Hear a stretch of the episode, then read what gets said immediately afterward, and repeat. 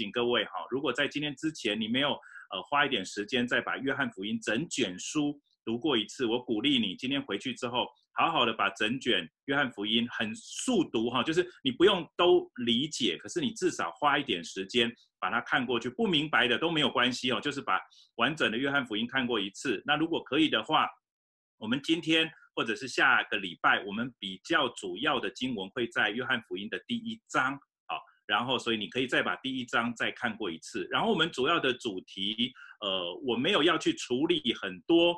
呃，整个太大的神学的论述的问题，因为我发现，呃，在一些 YouTube 的频道上，或者是其实呃包含一些的资源，你们都可以找到比我带查经更详细的对于约翰福音。可是，我想这一次为什么这个查经班，我只是想要试着，我们每一个人，我们都有同样一本圣经，那我们尽量从我们手上所仅有的这一本的圣经里面，来读出神要所给我们的话。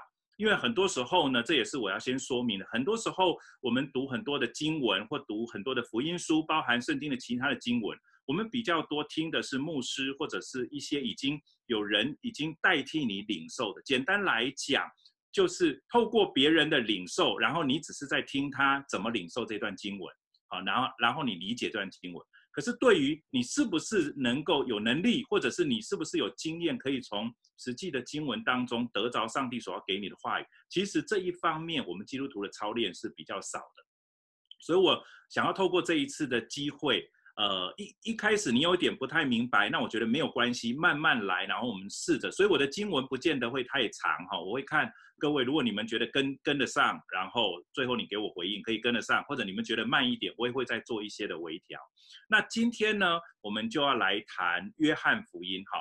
那首先，呃，约翰福音其实是呃四本福音书里面蛮特别的一卷啊。所谓的四本福音书，就是马太、马可。路加跟约翰，那当然对于约翰福音的作者，呃，大家都很清楚，就是使徒约翰。可是约翰福音呢，它跟其他另外三卷的福音书其实是有一些些的差别的啊。怎么说呢？其他另外三卷的福音书，呃，大部分的人他们都会用一卷叫做福类福音，哈，就是其实 马太、马可、路加，其实他们比较类似，或者是他们的目的性比较一样。当然。马太、马可、路加，他们每一个人记载这个福音书都有各自不同的目的。可是这三本福音书是比较类似的，所以在一个一些比较专业的这一些所谓的神学的用法上，他们会称呼它叫做符类福音。OK，好，那约翰福音呢，就是符类福音外的第四本福音，哈，就是第四福音。OK，所以呢，也有人用这样的方式来称约翰福音。那约翰呢？他有一些的约翰福音有一些的特点哦，你会发现这些特点原因是因为约翰福音其实你可以说它是福音书里面最晚写的一本，好，接近一世纪的结束。OK，好，那最晚写的一本，所以约翰自己在书里面他就写哈，他基本上呢，他其实是一些已经选，他是经过筛选的。原则上是他很有可能他已经手上有其他本福音书的资料，所以对于这位使徒约翰来讲，他所要记载的耶稣基督其实是跟另外三本的作者其实是有一个比较大的一个差异的。好，那这个是我想要让你先明白一下。所以对于约翰福音来讲，你会发现其他三本福音书所记载的一些的事情，其实在约翰福音并没有出现。约翰福音其实有蛮多它特有独有的经文，而我们今天要读的约翰福音第一章一到十八节，今天我们只会讲一到十八节这一段的经文呢，其实就是约翰独有的经文。其他的经文呢，我不晓晓得你手上有没有其他的圣经。如果你手上有其他的圣经，你会发现约翰福音他用第一章的第一节到第十八节来谈耶稣基督。可是你会发现其他的福音书，哈，如果你手上有其他的福音书，你可以往前翻一下。如果可以的话，你就翻到路加福音。路加福音它稍微用的经文的呃量稍微多一点，它由第一章的第一节一直到第四节来谈它这一卷书的的最重要的哈。那其实。路加他并没有特别谈有关于啊，他是要记载耶稣基督的。可是他在这边讲的其实是在谈，那从起初亲眼看见又传给我们的，其实指的就是耶稣基督的整个生平。好，那这个是路加福音，他用一第一章的第一节到第四节。如果可以的话，你再往前翻。马可福音呢，他只用一节，他用第一章的第一节，神的儿子耶稣基督福音的起头。好，这个就是马可他写福音书最重要的，他要介绍神的儿子耶稣基督这个福音。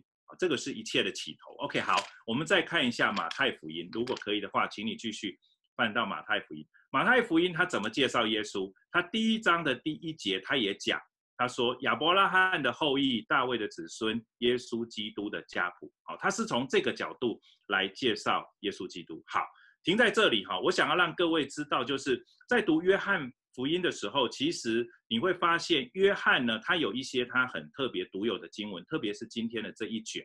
可是今天的这一段呢，其实他要谈的是一个主题，就是耶稣基督。那我们今天就要进入到这一段经文当中。这一段经文当中，其实没有其他的可以参考的资料，哦，特别在其他本的福音书当中。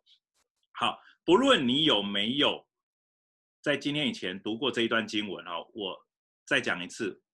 在上这个课之前，请你一定要把约翰福音速读过一次以上。好，如果可以的话，每一次我就会特别提我们下一次的进度。请你在下个礼拜，你一定要把第一章完整的念过，而且稍微要做过一些的分析。好，那这个是回家的作业。我今天的课堂后面我也会再讲一次。好，那之后我就不再讲了，你们一定要记得这件事情。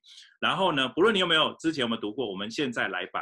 第一章我们要从第一节一直读到第十八节，好，你们可以听着我念，你们也可以自己，也许跟我的速度不一样，但是不重要，你把它念过一次，好不好？我们一起来念《约翰福音》第一章第一节：太初有道，道与神同在，道就是神，这道太初与神同在，万物是借着他造的，凡被造的没有一样不是借着他造的。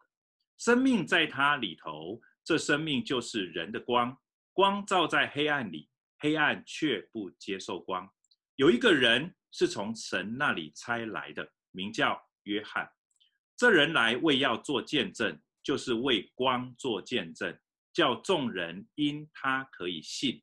他不是那光，乃是要为光做见证。那光是真光，照亮一切生在世上的人。第十节。他在世界，世界也是借着他造的，世界却不认识他。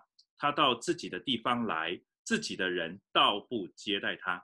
凡接待他的，就是信他名的人，他就赐他们权柄做神的儿女。这等人不是从血气生的，不是从情欲生的，也不是从人意生的，乃是从神生的。道成了肉身，住在我们中间。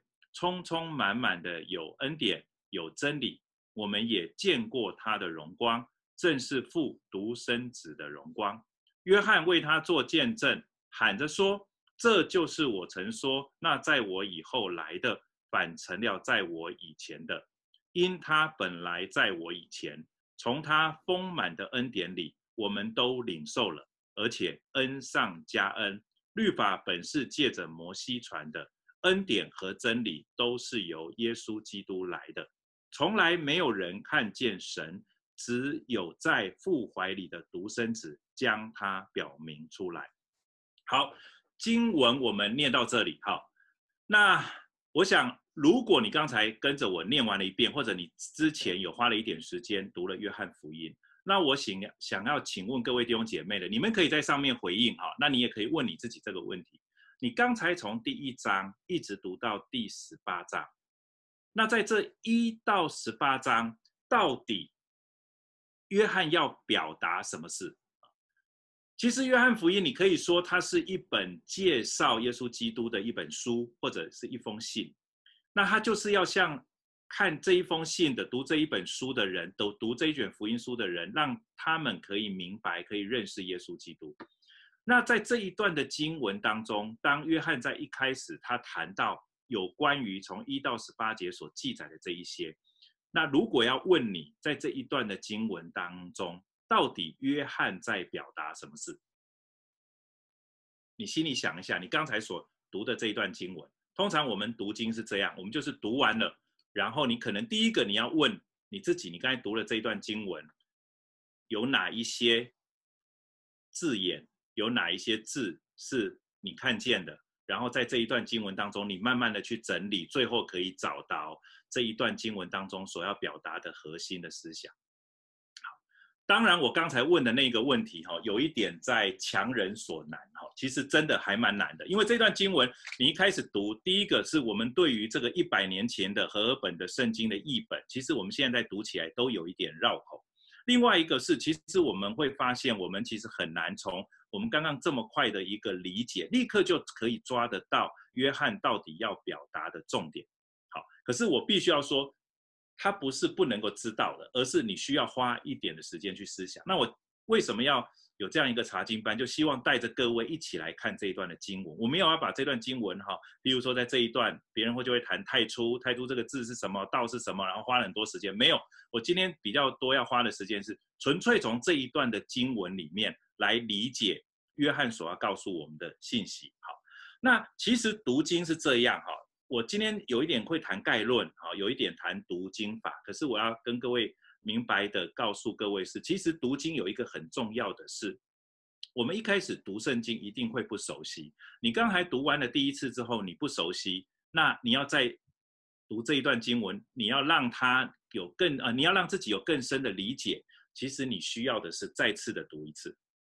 好，所以呢，在这一段经文，其实如果可以，你就读第二次，读第三次。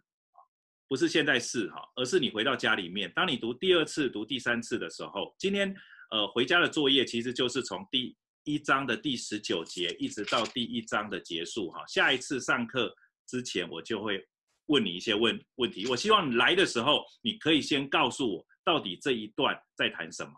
那当然，经文在一开始呢，我们要把它做一个理解的时候，你需要做一些的分段啊。那这个分段其实有些时候真的不太容易。但是呢，在这一次约翰福音呢，我先帮各位做一个在整章里面的一些的分段，啊，不是按照章，哦，可是我会在这个里面把它分成一个一段又一段的主题。那今天这一段的主题就是从第一章的第一节一直到十八节，好，所以第一个我想要告诉各位，读经的一个原则是你需要反复的读，不停的读，好，在在你研经的那一段的一个过程当中，另外呢。有一个方式可以帮助我们。我这一次用的方法，其实是在读经当中，我们比较容易可以理解哈，就是从我年轻的时候一直到现在哈，开始读圣经，大约将近三十五年左右。然后我就发现，其实这个方法，从我很年轻的时候，老人家教过我，一直到现在，我发现这个方法是真的是蛮容易可以让我们读懂圣经的哈。如果可以，你也可以去找一些相关的书籍，它叫做归纳法查经。所谓的归纳法查经，其实大约就分成三个主要的概念啊，三个，请你一定要记得。第一个叫做观察，观察就是透过你读经文的时候，对于这段经文的这一些智慧的一个理解啊，就是透过观察。另外一个呢，就是解释。你在读这段经文当中，你会发现这段经文会有一些的段落，会有一些的逻辑，甚至这一段经文会有一些的意图，然后甚至你会产生一些的问题。在这一段经文当中，你找出问题不是要为难别人哈，就是你可能会困扰你的，然后你试着在这一段经文当中得着解解答，自己去试着去解答。好，所以观察，第一个是观察哦，好，第二个是解释，第三个是经文不是只是看了观察了，不是只是解释了，可是经文需要在我们日常的生活当中，跟我们的实际的生活当中是可以应用出来。很多的人，呃，读经或者很多的人面对基督教的学习，哈，这个信仰的学习，他很多时候都只是认识。读约翰福音，你认识了约翰是谁，他发生过什么事情，然后在这一段经文当中，你知道哪一章是讲什么，哪一章是讲什么，哪一章是讲什么，讲的头头是道。这一段经文最重要的经文是什么？然后要告诉我们什么？可是如果在你实际的生活当中，你没有去实际的活出来，加以应用。我必须要说，这一段经文对你来讲，它就是知识，它就是一些知识的堆积。你你就会发现这是不够的。实际的生活的信仰的经文，其实是要在我们的实际的生活当中要可以活出来哦。这个是读经很重要的一个目的，所以鼓励各位哈，就是在读经的同时哈，不是只是理解经文而已。而是要在实际的生活当中加以应用，这也是我在这一次的查经班我会想要提出来的哈。所以我再反复一次哦，我们的查经主要或者归纳法的方式，我们会有三个主要的角角度，一个就是观察，另外一个就是解释，再来就是应用。好，然后我再分别再细一点哦，因为今天是概概论，所以我有一定有需要有一点时间再讲清楚一点，反否则你会不知道我中间在干嘛。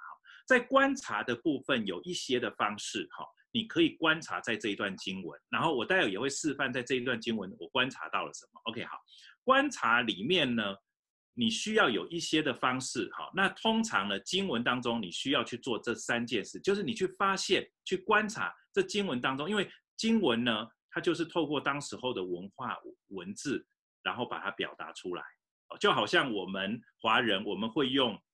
呃，绝句我们会用律诗哈，也许你现在不会用这种古文哈，用这种诗词来表达。可是呢，当你读到古文的时候，你会知道它透过这一些看起来对称的文字，你会明白它所要表达的真正的内容意涵是什么。好，那我讲三个哦，在观察上面你一定要留意，如果可以，你有笔一定要记一下哦。好，第一个呢就是重复，或者有人说重复率，在经文当中你一定要留意。重复这件事情，好，就好像我们讲话，我们会一直重复我们认为重要，或者在这一段经文当中所要表达的。透过这一些重复，你可以把经文当中的一些段落再分清楚。譬如说，整卷圣经，好，我可我们可能可能可以分成五十个主要的段落。那今天约翰福音可能这是这五十个段落里面的，我们今天谈的是第一个段落，第一章第一节到第十八节。可是，在这个段落里面呢，它可能是有几个重要的主题，好，那这个呢，你从重复里面你就可以看得到，OK，好，如果可以的话，我们来看一下哈，比如说在第一章的一开始，他谈到太初有道，道与神同在，道就是什么？神，好，所以在这第一章的第一节里面，你会发现在这里面哪一个字一直重复？你可以写在上面，或者你就直接回答道，对不对？好，所以显然在这一段。里面呢，他是在用道，这个道是这一段的一个主题，然后想要来告诉我们一个事实，或者来告诉让我们明白一些事情啊，这个就是重复。OK，那当然在第一章的第一节里面呢，虽然看起来道这个字是重复的，好，可是呢，其实他要告诉我们最重要的却不是道这个字，好，这个是一一一般人在。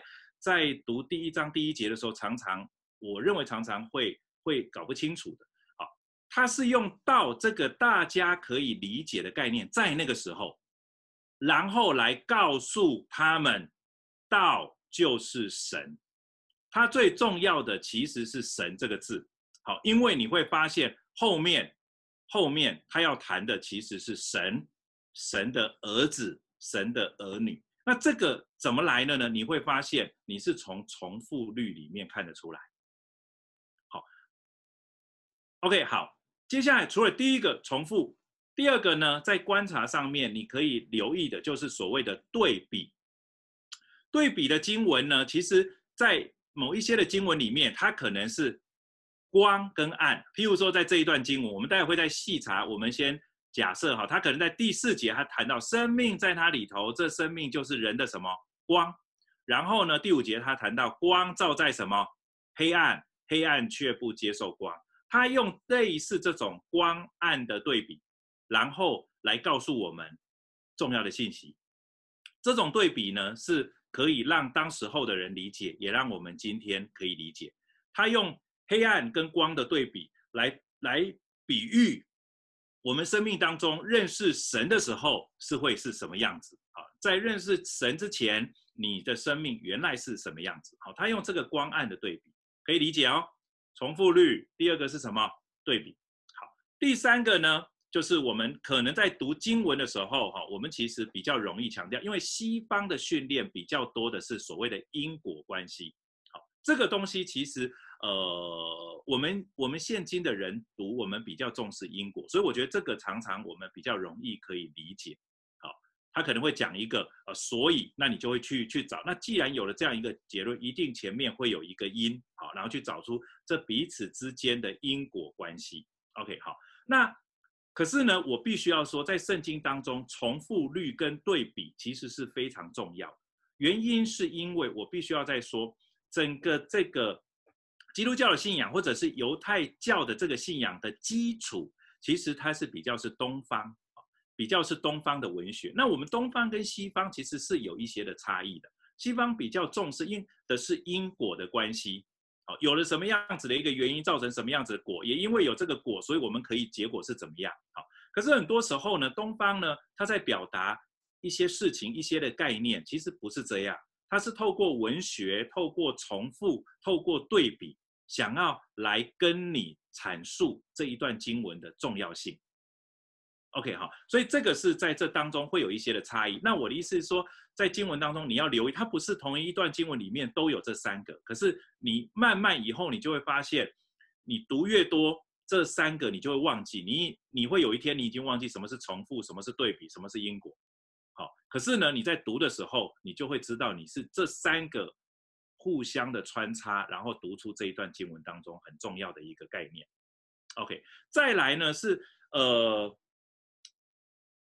我提一下好了，在这一段经文里面呢，它其实是有一个，呃，应该是说犹太人或者是旧约文学里面常常有的一个，呃，经文的一个一个对比的一种概念在这里面，它隐藏在这里面啊。这边的这种对比不单单只是呃光跟暗的对比，在这一段的对比里面呢，它也常常。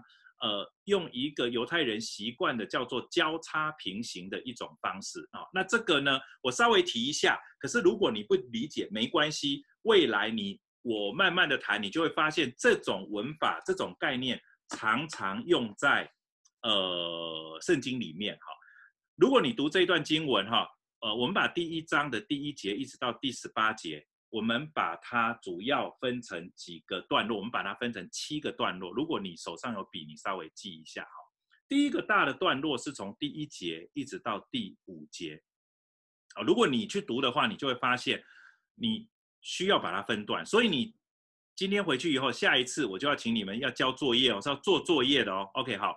所以你要把从第十九节一直到第一章的最后，你要去分一些的段落哦，好，这一段哈，所以在第一章第一节到第五节是一个段落，OK，然后呢，从第六节一直到第八节是一个段落，前面这一个段落第一节到第五节主要是在谈那个道太初的道跟上帝的这个关系，第二段呢，他在谈一个人，好，这个人是从神那里差来的，名字叫做约翰，OK。再来第三个段落是从第九节一直到第十一节，他在谈另外一个概念。前面施洗约翰那一段呢，他在谈这个人，OK，然后他把光引进来。可是呢，第九节一直到第十一节，他谈的是真光到了这个世界，OK，好，然后再来呢，再下来的一个段落是从第十二节到第十三节，这一段经文我们很熟，对不对？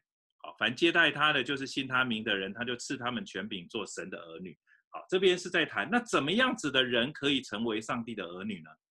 接下来呢，第五段就是从就只有一节，第十四节。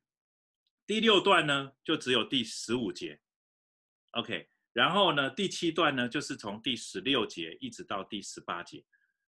那这个呢，我先讲哈，这个我。我就自己先提，未来你们就可以看得出来类似的这种结构哈。从第一节到第五节，它其实它的主要的核心的概念，其实它跟第十六节跟第十八节其实是相对。这个在圣经当中，我们有一种叫做交叉对称哈，有有一个像 X 一样哈，所以一一到五节对称十六节到第十八节，第六节到第八节对称。第十五节，因为第六节到第十八节在谈什么？施洗约翰。第十五节呢，也在谈施洗约翰，它是互相可以对照、互相平行，可可以做解释。所以一到五节，你对于那个道不是理太理解，对于那个神不是太理解，那那个经文的解释从哪里来？是从第十六节到第十八节，好，很有趣哦。好，再来呢，第九节到第十一节，他在谈那个真光来到人间，对不对？然后，可是第十四节对称的第十四节谈到道进入这个世界，他在谈同同样的概念，光进入黑暗，光来到人间，跟道进入世界是同样的一件事情，所以他谈的是道成肉身。OK，好。然后呢，最核心的其实就是第十二节到第十三节，你会发现啊，七一对七，然后二对六，然后最中间的这个四啊，就是接受道的人。其实第十二节到第十三节，他谈的其实就是整个约翰福音在这一段当中的核心。好，那我这只是稍微提一下。好就是未来，你说那韦南牧师，你怎么可以知道未来？当你做一些比较细的研究的时候，你就会理解在这一段当中最重要的核心信息，其实是第十二节跟第十三节，可以理解哦。有一点困难，可是慢慢来。可是我要说的是，那那你可能会问一个问题哦，那在这一段经文，其他的都不重要？没有哦，其他的还是有它的重要性。好，可是呢，问题是它就很像像洋葱一样，它的最核心的段落所要告诉我们的是，他希望我们每一个人可以做上帝的儿女。你不要从情欲当中，你也不要从仁义当中，你需要去寻找这一位神，这个是最重要的那个核心。那这一位神呢，透过第十九节跟十一节，十九呃第。九节到第十一节跟第十四节，他在提醒这一位神已经进到我们当中了，记得吗？光已经来到人间，道已经成了肉身。然后呢，你怎么知道他来了呢？是先有一个人，他叫做施洗约翰，他为这个道、为这个光做见证，然后施洗约翰做了一些的事情。啊，那这个就是在外面那一层，第六节到第八节跟第十五节。然后最外层的那一层呢，告诉我们派出有道，道与神同在。那这个道是怎么样呢？这个道给所给给我们的是，因为上帝要从他丰满的恩典里，使我们领受这个道，而且恩上加恩。那这个道呢，过去呢，也许对你来讲，那个道以你以为是律法，这个道你以为是你自己的文化，可是他要告诉我们，所有的这一切。其实是从耶稣基督而来的，没有人看过神，没有人看过这个道，可是透过他父怀里的独生子，道成了肉身，让我们可以明白这样子的一个福音。好，我先有一点的时间哈，就是花一点的时间把第一章先做一个分解。那未来呢，我不会一次先讲清楚啊，未来我就慢慢的带各位一章一章的看。好那我想稍微先停在这里，让各位稍微消化一下，理解一下我刚刚所说的这个概念。它很像洋葱一样，它中间是有一个核心的，然后接下来外面有一圈，有一圈，有一圈。在这一段经文当中，它最重要的核心，或者对约翰来讲，他一到第一节到第十八节，他要提醒我们，或想要告诉我们，或者他心中所想的。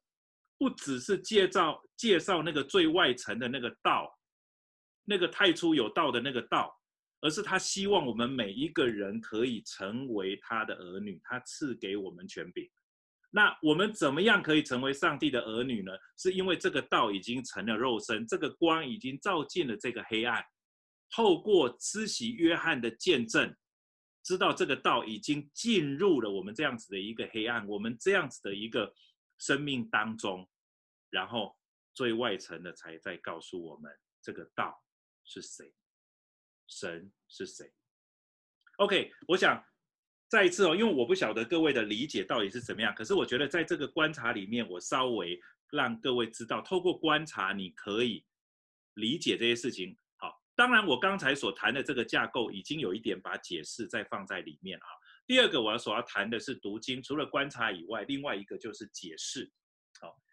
解释是蛮重要的哈，就是解释是在这一段的经文当当中，你去知道它的段落，然后你知道这一段经文当中的逻辑，甚至你透过解释，你去知道作者的意图。我们很多时候在现在读经哈，在现在的这个时代，你你们一定要理解，现在这个是时代，我们读圣经，很多时候我们比较从我们个人的角度去读。去解释，我们很多时候读到这一段经文，我们就想说，那这一段经文啊、是神要对我说什么话？然后我就用我自己的角度去去理解这一段经文，去应用这一段经文。我要说，它不不见得会错，可是我要说，这个这个部分其实很多时候蛮危险。好，透过这一些经文，我必须要说，这一段经文本来被记载下来，有一个作者的意图。当然，这个作者的意图当然是圣灵感动他。OK，好，但是请你一定要明白，去了解作者的意图，跟他为什么这么写，其实也是去更多明白神的话。好，而且这个认识、这个理解，其实是会更客观、会更全面。可是现在的读经的方式，它有些时候它就会告诉你，那你直接的领受。那我说直接领受可以，可是你要知道。有时候直接的领受有可能会有错误，好，那你怎么知道你会有错误？你就必须要花一段的时间，或者是花一点的时间去思想、去分辨，到底这是我自己这样想的，还是这一段经文真的是在表达这样子的一个概念？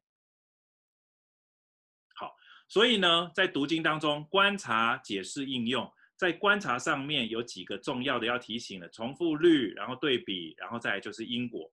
然后呢，解释呢，在这一段的经文当中，你也要试着，因为在读的时候，你就会发现一些问题。好，譬如说第一个，我们来看哦，继续从第一章第一节继续哦。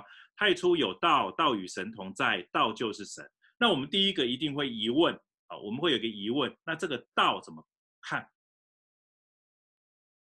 第二节说，这道太初与神同在，万物是借着他造的。凡被造的，没有一样不是借着他造的。OK，好，那你一定会问自己一个问题：那还这个道有解释吗？那如果你很多的经文你卡住了，请你继续再往下念哈。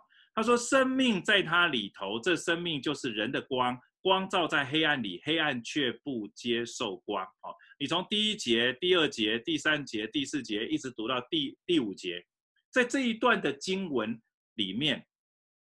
你要去问，那到底这一段经文，施洗约翰要表达什么？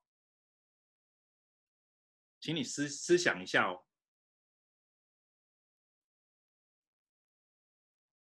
我刚有稍微提了一下，这一段经文当中的确道是重复的出现，可是呢，它不是只是要告诉我们道是什么。他要告诉我们神是什么，因为其实他是要用透过道来介绍神。在那个时候的文化里面，他们对于道有一定的理解。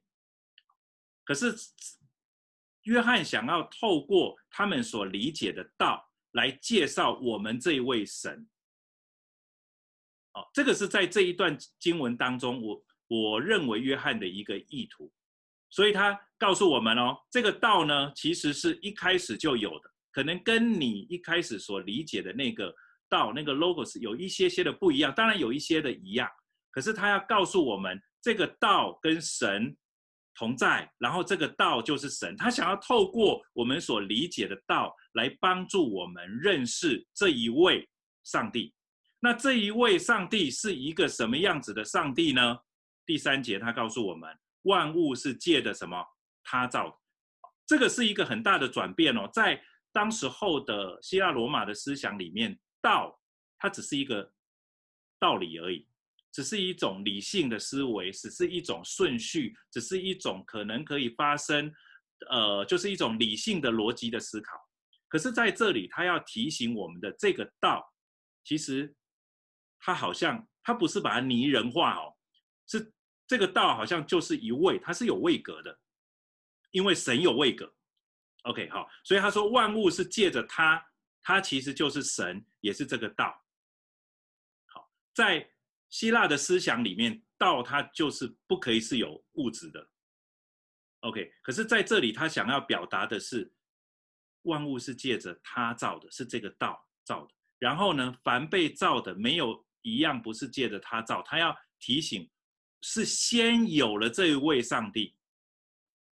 上帝不是只是一个理性的存在，不是只是一个智慧而已。上帝是有位格的，而且他是可以创造的。所有万物都是这一位神创造的。然后呢，生命也是是他所创造的。他说：“生命在他里头，我们的生命的来源，我们被造的这些物质的来源是神，是因为有神，所以才会有我们。哦，所以这个其实，在我们现今的思想，其实是很震撼我们的。我们现在的人或者华人的思想里面，人其实反而是更重要的。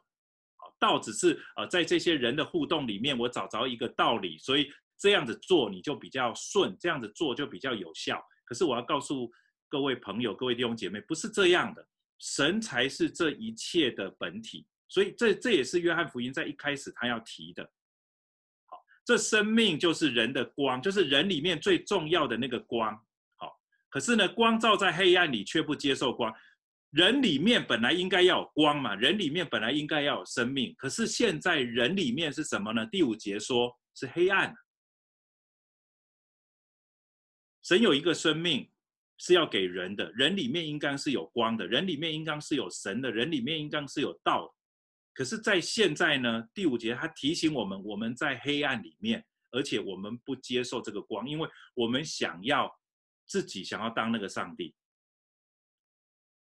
甚至呢，我们自己可以造神。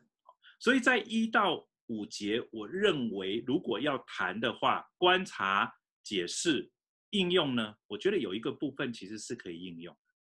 亲爱的朋友，我要问你，从第一节到第五节的这一段的经文，它在对我们有一个提醒：是上帝是是自有拥有，他从一开始就有，他比我们还要早有，而我们是他所造的，而且是借着他造的，而且是我们其实是他的，我们有生命。我们里面有光，其实是他给我们的；我们有智慧，其实是他给的。可是呢，我们现在里面呢，其实是一个黑暗。你要找寻到你人生当中真命、真的、真实的生命的意义，人生当中最需要的那个光，不论你需要的什么。你如果觉得你今天是黑暗，你今天觉得你是混乱，你觉得你人生没有目的，你应当要回来寻找这一位神。也许你过去在寻找那个道。你以为的道，可是我要说的是，说即使是这一些道，都是上帝所创造。OK，我想一到五节，我只是很简单的来谈一到五，那他所要表达的一个概念，跟我们今天在我们内心当中的一个应用，在你现在的生活当中，到底是这位上帝引导你，还是你自己的道引导你？是上帝的那个与神同在的那个道，神的道，道与神同在，这道就是神。上帝的那个道来影响你，还是你自己你所认为的道理，在职场上的道理，在你经验当中的道理，或者是做父母的道理，做儿女的道理，这道很多时候其实只是道德而已。可是各位弟兄姐妹，引导你的到底是上帝还是你自己？如果你遇见问题，这段经文告告诉我们，其实我们应该要回到上帝那里。那接下来第六节、第七节、第八节就在谈，有一个人为这个道做见证，名字叫约翰。他不是写约翰福音的约翰，他是施洗约翰，他是耶稣的表哥。OK，那施洗约翰这这一段经文在其他的福音书讲得比较清楚，可是，在约翰他没有提。他假设读约翰福音的人可能有一些其他的福音书的背景，可是约翰就没有提这件事情。好，可是他提的约翰呢，跟其他人不一样。第七节他说，这个人来为要做见证，做见证是什么？是证明他是真的。当人不相信他的时候，证明他是真的。我经历过的。好，他说这个人来为要做见证，为光做见证。啊，如果你知道这个光就是前面所讲的那个生命。所讲的那个生命，其实讲的就是那个道，那个道所讲的就是那个神哦，就是他是要为上帝做见证，为光做见证，为道做见证。好，然后这个光呢，可以照亮一切生在世上的人。如果你的生命回到刚刚第一段，如果你的生命觉得是混混乱的，是黑暗的，约翰所介绍的那个，约翰所介绍的光，约翰所带来的那个那个生命，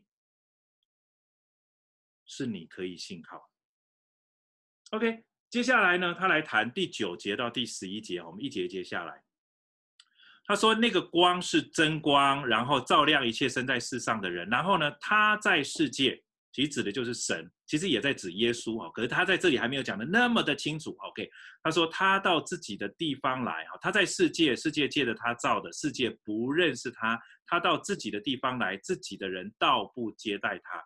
他在提醒我们一个事实，或者是现在也是这样，神道已经成了肉身哦。”他来到他所创造的这个世界，他来到他所创造的世界，他面对了他所创造的人，OK，可是这一些人却不怎么样认识他，也不接受他，这是一个事实。当人不认识他，当人不接受他，这就是一个黑暗。它是光嘛，对不对？它是道嘛，它创造了我们，那理论上我们里面应该要有光。要认识它，要有上帝的道在里面，要有神的生命在里面。可是现在的人却不接待他，所以我们当然会在黑暗里面呢。好，所以这个是在这一段当中，他要告诉我们的。回到这段经文第十二节跟第十三节这段经文的核心，那自己的人不接待他，他到自己的地方来，自己的人不接待他，那怎么办呢？怎么样接待呢？什么叫做接待？对不对？其实你就会问你自己，那什么叫做接待呢？他说：“凡接待他的，经文自己回答喽。什么叫做接待他的？你怎么让光可以进入你你的里面？你怎么让道可以进入你你里面？你怎么让这位创造你的上帝可以在你里面？”他说：“接待他的。那什么叫做接待他的呢？就是什么？信他名的人，信他名的人。”然后他就赐他们权柄做神的儿女。你怎么样让光进到你的里面？你怎么样让道进到你的里面？就是你需要相信他，相信他这个他其实就是耶稣基督。你要相信他是神，你要相信他是你的主，你要相信他为你的罪钉死在十字架上。当然这个后面会再讲明。其实他在这边谈的就是愿意相信他的名。经文当中，圣经经文当中讲到他的名，其实讲的就是他自己。名就代表了这个人嘛。好，我们很多时候签名，签名也有这样的概念，签了名就代表这个人是同意的。好，所以在这边讲到信他名的人，就是相信他，相信耶稣是这位上帝哦，相信耶稣是光哦，相信耶稣是道哦。你生命当中的一切的道理，生命当中一切的黑暗。都需要他进入到你你你的里面，你不是拿别的道来取代你自己，你是要拿上帝来取代你自己，拿救恩来取代你自己。好，所以呢，他说信他名的人呢，就领受了一个很特别的恩典，领受了一个上帝特别为我们预备的恩典。他说他就赐他们权柄，这些信他名的人。得到一个权柄，哎，亲爱的弟兄姐妹，如果你相信了耶稣基督，上帝给我们一个权柄，上帝给我们最好的一个礼物。我再说哦，上帝所给我们的最好的礼物记载在下面，他就赐给他们一个权柄，这是约翰所说的哦。约翰从一开始所要谈的是，这位道成肉身的上帝要给我们一个礼物，这个礼物是什么？做上帝的儿女。如果可以的话，你跟着我说一次。做上帝的儿女，或做神的儿女，各位亲爱的弟兄姐妹，这是最重要的一件事情。这是一个身份，一个神儿女的身份。如果你不明白这件事情，你一辈子就会怀疑东怀疑西。如果你不明白这件事情，你有时候一辈子的努力只是要换得上帝的认同。然后呢，你才觉得我有像一个上帝儿女的样子？不是的，你不是活得像一个上帝儿女的样子，所以上帝要接纳你成为他的儿女。不是的，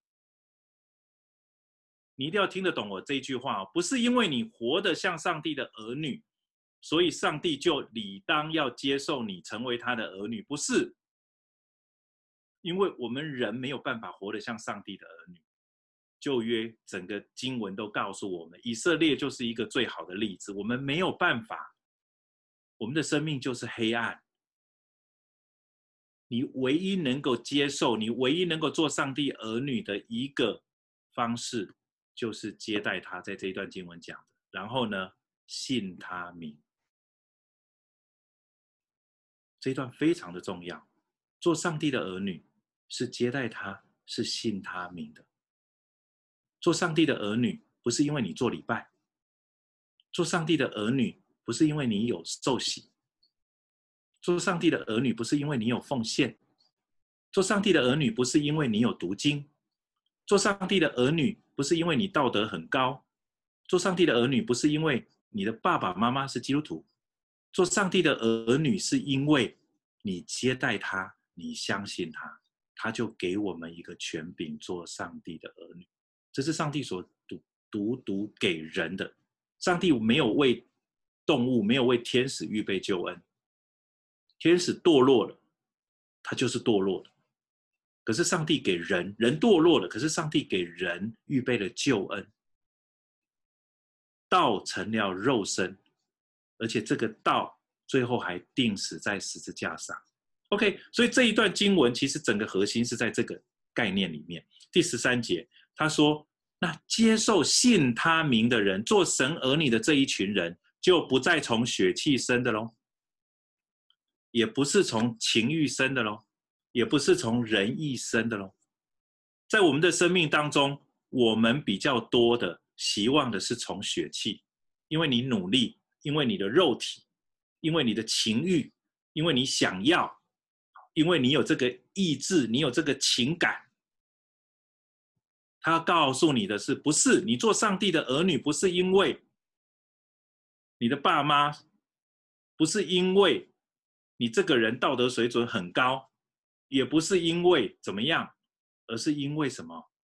因为你愿意相信他，因为你相信他，你就是从神生，不再是从血气，不再是从情欲，不再是从仁义，是从什么？是从神生的。这个重点，我请各位弟兄姐妹一定要理解，一定要抓住。我们之所以可以成为上帝的儿女，是因为上帝的恩典，他让我们相信耶稣基督就可以做他的儿女。请记得，这个世界有许许多多的，在应用上，你观察了，你解释经文，你理解，在应用上呢，你一定要，你一定要明白，这世上有许多的人，包含基督徒也是。我们习惯从血气当中去证明我们是上帝的儿女，我们习惯从仁义上面去证明我们是上帝的儿女。可是不是，我们我们之所以为上帝的儿女，是因为我们相信耶稣基督的名。第十四节，他继续的回来谈，光进入了人里面，光进入了人间，道成了肉身。这位耶稣基督，这位上帝住在我们中间。他要谈的是道可以成肉身。在希腊人的概念里面，这个道只是一种思想，只是一种，是一种形而上的，它是不是肉体的？可是在这里，他要提醒我们，这个道成了肉身，所以这个道。已经不再是希腊哲学思想里面所谈的那个道，他只是用了这个字、这个概念，然后呢，可是他要告诉我们，这个道跟你所一般所认识的道其实是不一样的。他成了肉身，他住在我们中间，满满的有恩典、有真理。在我们的华人信仰里面，我们也有很多的道。我们可能有儒家的系统，我们有道家的系统，我们有佛教的系统，我们有老庄思想的系统，甚至有一些呃神灵鬼怪的系统。这一些你也可以把它明显的都称为一种道。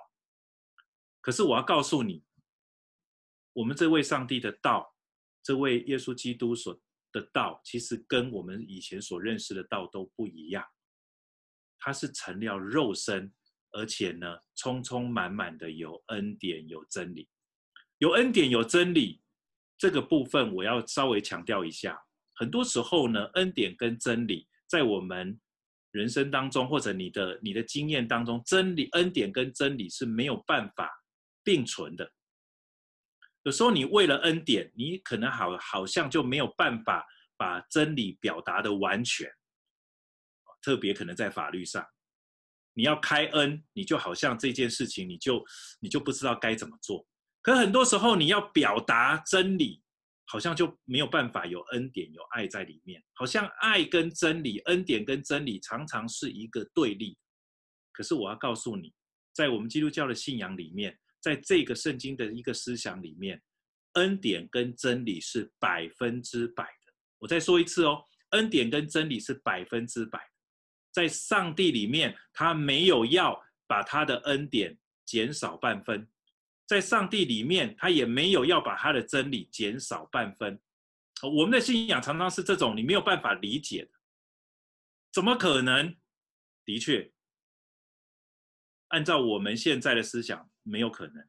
可是不要忘记了，在这一段里面，他才是创造者。创造者他就可以违反我们的理解。上帝不活在我们的思想里面，如果是这样，那他就是我们所造的。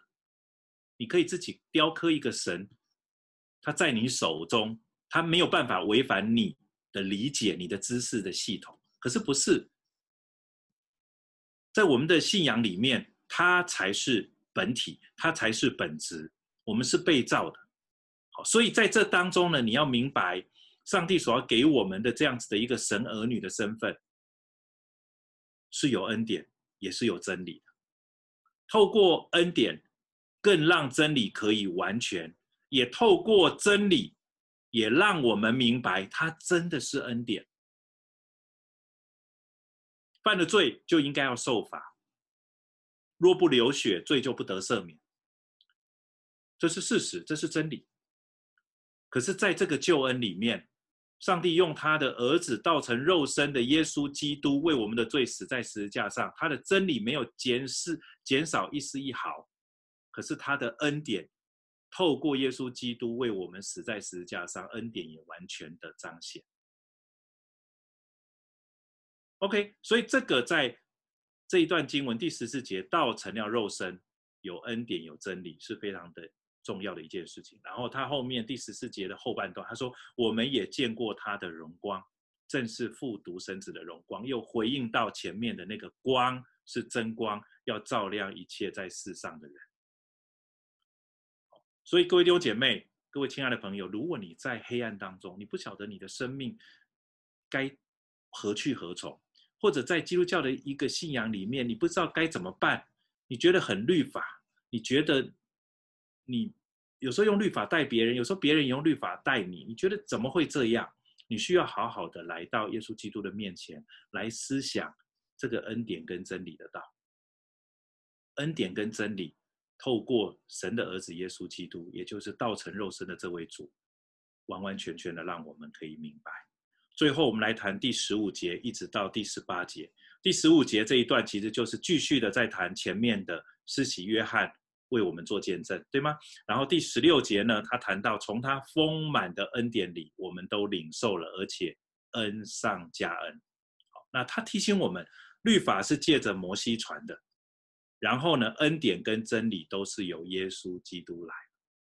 经文很特别的是，有时候经文你前一段经文所面对呃所面对的这个问题，或者你不知道的那个疑问，你可以透过后面的那个经文啊，比如说你在前面第十四节的时候，你讲说，哎，道成了肉身住在我们中间，充充满满的有恩典跟真理，什么意思啊？